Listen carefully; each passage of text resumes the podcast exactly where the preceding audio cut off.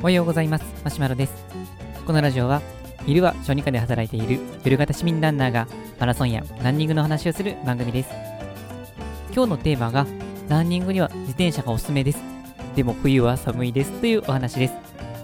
昨日の放送で、まちょっと足の、えー指の痛みがあるので少しだけランニングをお休みして足を休めますっていうお話をしたんですけれども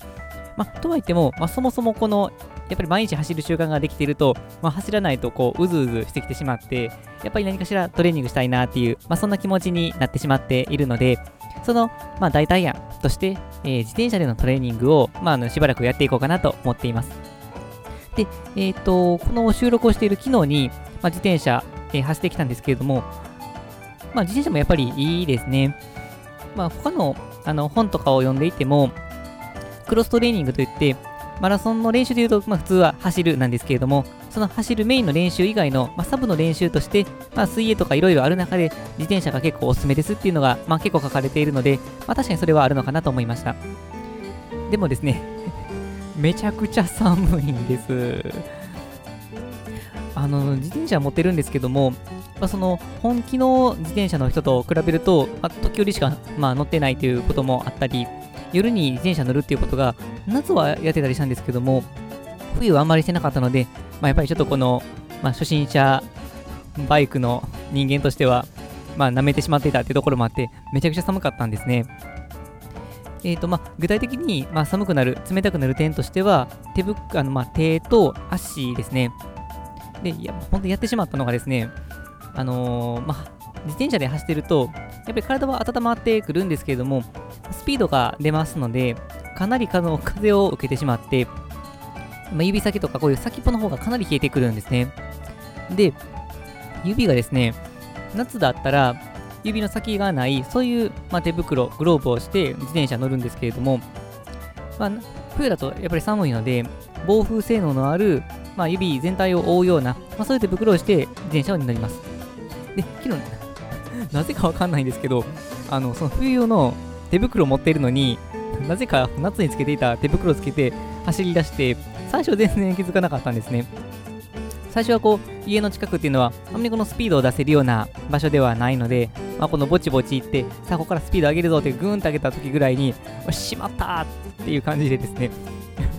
もう、もっと気づいに遅しなんですけど、まあ、帰るにしてはなんかもったいないし、まあちょっと我慢してやっていくかと思ったんですけど、もう めちゃくちゃ寒くて、あの正直指がもげそうかなという感じになってしまいました。まあ、手袋に関してはそもそも持っていたので、なんで自分この持っていかなかったんだっていうところが本当に反省なんですけれども、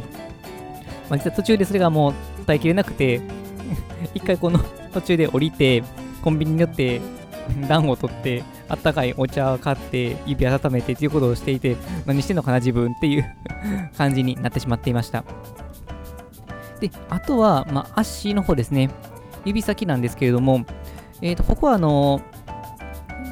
まあ、僕、基本持ってる靴がランニングシューズで、で、ランニングシューズって基本的には、あのいわゆる風通しがいいような構造になっています。普通は走ってると、やっぱり体がどんどん温まっていきますけども、まあ、自転車と比べると、そこまで風を強く受けるわけではないので、それよりも、あの靴の中のこう蒸れっていう方、こちらの方が対策として大事になっていきますので、通気性が非常に良くなっています。でなので、ロードバイクのような自転車でスピードを出したときには、逆にデメリットになってくるんですね。えーま冬のロードバイクだと、もう指と同じで、足の指も風をすごく受けるんですけど、もうとにかく冷たくてですね。もう足の指もうなんかもう凍ってしまうんじゃないかなっていう気持ちになりました。で、まあ、調べてみると、本当の本気のこのロードバイク乗ってる人であれば、まあ、シューズカバーっていう、まあ、靴のところにつけて、もう風を全然通さないような、まあ、そういうものものがあって、まあ、そういうのをつけて、まあ、走っておられるみたいなんですね。で、それはさすがに持ってなかったんですけども、まあ、もししばらくやるんだったら、ちょっと購入も検討しないといけないかなっていうふうに思っています。まあ、あとは、まあ、できるだけそういうのってこう安く済ませたいなっていう気持ちもあって、まあ、値段を調べてみたんですけど、まあ、Amazon とかで売ってるようなものだと、まあ、3000円から5000円ぐらいの感じ。で、まあ、ちらっと見たところ、有名なメーカーのしっかりとしたものであれば、まあ、1万円ぐらいするものもあるようなんですけども、あの、このまま出てきたあの、ワークマンですね。あの、ワークマンで、えーと、このシューズカバー自体を売ってるわけではないんですけども、なんかその、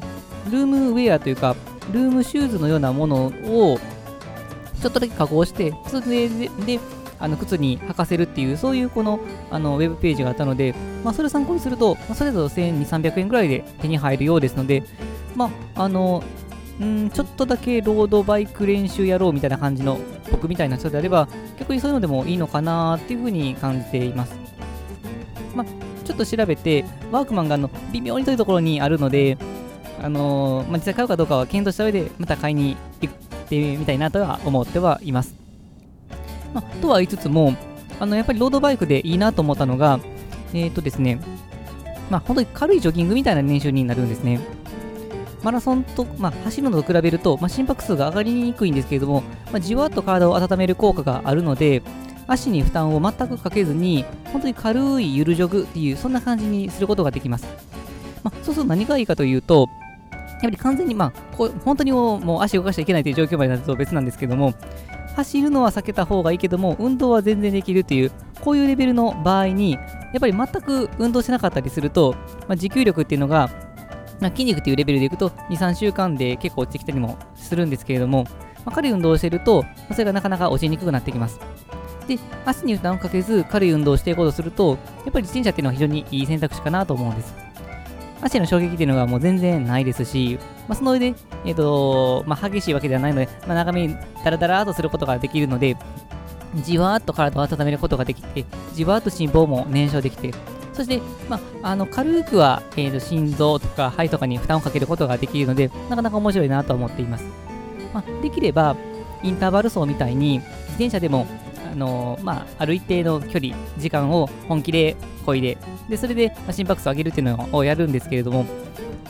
ただですね、やっぱり街中でそのスピードでやるとめちゃくちゃ怖くてですね、やろうとするとスポーツジムとかに置いてあるあのバイクのトレーナーとか、ああいうの使わないといけないかなと思うので、まあ、実質僕の環境では難しいかもしれませんけども、まあ、ただ、あの足がうまく、まあ、使えない状況での代わりのジョギングとしては非常にいい選択肢かなと思うので、ある程度寒さ対策をもうちょっとした上で、まあ、もうしばらくは続けて足の回復に努めていきたいなと思います。はい、というわけで本日は以上です。